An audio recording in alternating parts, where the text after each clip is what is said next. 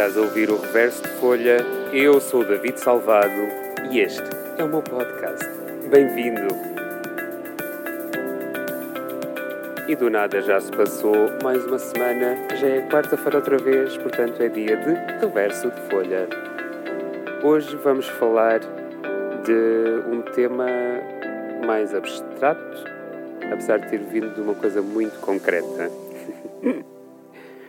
Eu estava à procura de um texto agora que eu sentisse que era um bom texto para fazer o episódio desta semana. Entretanto, escolhi, já sei qual é que era o texto, e estava à procura de da música que, que eu achava que seria a mais indicada para o, o background do texto. Eu escolho sempre a música no dia em que gravo, conforme o feeling que o texto me está a dar naquele, naquele dia. Uh, enquanto estava à procura do texto, do texto não, da, da música, passei por uma que foi quase como se tivesse metido o dedo na ficha, aquele choque elétrico. E fui inundado com, com um montão de memórias de Paris, da altura que eu vivia em Paris. Isto porque a música que, que, que eu ouvi, ou que estava a ouvir, era, era um piano muito calmo e fez-me lembrar uma rua, ou melhor, uma ponte que existe na parte de trás da, da ilha onde está Notre-Dame, ou seja, Ilha de la Cité. Existe uma ponte que se chama Ponte Saint-Louis, que está ligada a outra ilha que é a Ilha Saint-Louis. Para quem não sabe, ou nunca foi a Paris, existem duas ilhas na verdade, existem três, mas a terceira não é natural, foi feita pelo homem. Portanto, na verdade, existem duas ilhas no meio do Rio Sena eh, e foram, foi onde a cidade de Paris começou. Daí uh, se chamar Ile de la Cité. Mas, história à parte, esta ponte, a Ponte Saint-Louis, é uma ponte muito conhecida por uh, artistas de rua. E a Ponte Saint-Louis fazia parte do itinerário de, de, das minhas tours noturnas. Isto só para contextualizar muito rapidamente, eu, eu o ano passado decidi ir viver seis meses para Paris e arranjei trabalho numa empresa americana como guia turístico em Paris e em Versalhes. E uma das tours que eu fazia era a Night Bike Tour em Paris e esta tour passava por Notre-Dame, como é lógico, e tinha uma paragem nesta ponte. Portanto, eu passava ali muito frequentemente, sei lá, quatro vezes por semana. E havia um, um artista de rua, um pianista, ele levava o seu piano de, de parede, que não sei como é que ele o levava para lá, para dizer a verdade, e metia-o no centro da, da ponte e ficava a tocar, porque como a ponte é só pedonal, podia estar perfeitamente no centro da ponte. E foram estas as imagens que o meu cérebro foi buscar quando ouviu a tal música que estava a falar no início. Enquanto estava a ouvir isto e a viajar nas memórias, houve um close-up na minha cabeça dos dedos do pianista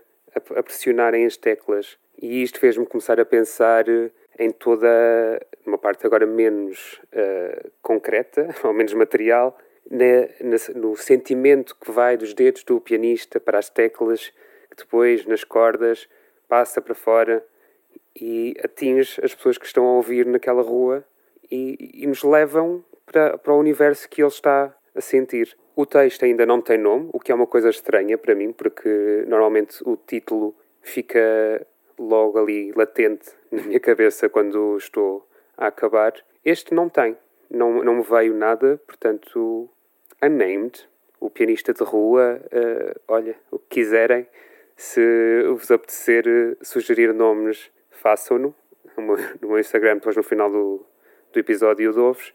Se não, espero que que aproveitem esta viagem direta para o centro de Paris.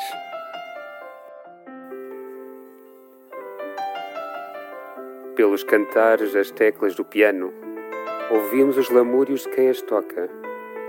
Sentimos-nos inundados por um universo que não é o nosso, mas que por momentos temos o privilégio de vaguear por ele, guiados pelos dedos precisos de alguém que tão inocentemente nos partilha o seu mundo. E nós, como gratidão, pausamos o nosso para assim descobrir o seu. Durante o tempo que Ele quiser, somos prisioneiros da Sua arte. Somos atingidos por dores e alegrias, por partidas e chegadas que não nos são pessoais, Mesmo assim, sem darmos conta, as teclas, o piano, o mundo desaparece e levitamos para lugares incertos. E vamos, livres, e de certo encontraremos sentimentos que nos são familiares, mas é por isso que continuamos no seu universo. Este universo inesperado, alheio, desconhecido, passou a ser o nosso universo, passou a ter as nossas dores, as nossas alegrias. E assim, vamos ficando ali, estáticos, até que ele pare de tocar a sua melodia de encantar e nos liberte do seu feitiço. Um feitiço que jamais saberíamos ser tão pessoal. E assim, ficamos até que o momento chega e as últimas teclas são pressionadas.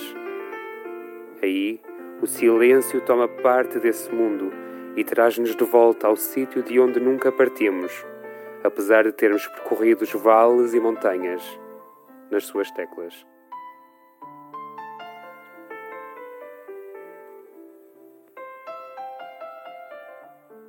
Espero que vos tenha sabido bem a viagem a Paris. é que isto foi literalmente o que me aconteceu quase todos os dias que o vi tocar.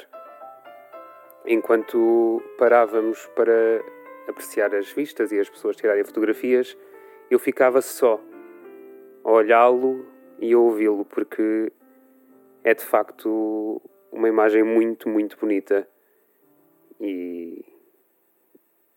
E pronto. E esqueces que estás em Paris, esqueces que estás rodeado de todas as pessoas. Esquecia-me que estava a trabalhar para entrar no mundo que ele queria. E não tenho muito mais a dizer, apenas que se tens questões, sugestões ou apenas curiosidade de saber quem é que está do outro lado do podcast, podes fazê-lo através do meu Instagram. David Salvado é a maneira como me encontras, tudo junto, numa palavra só. De resto, desejo-te uma boa semana. O reverso de folha volta na próxima quarta-feira, portanto, até já!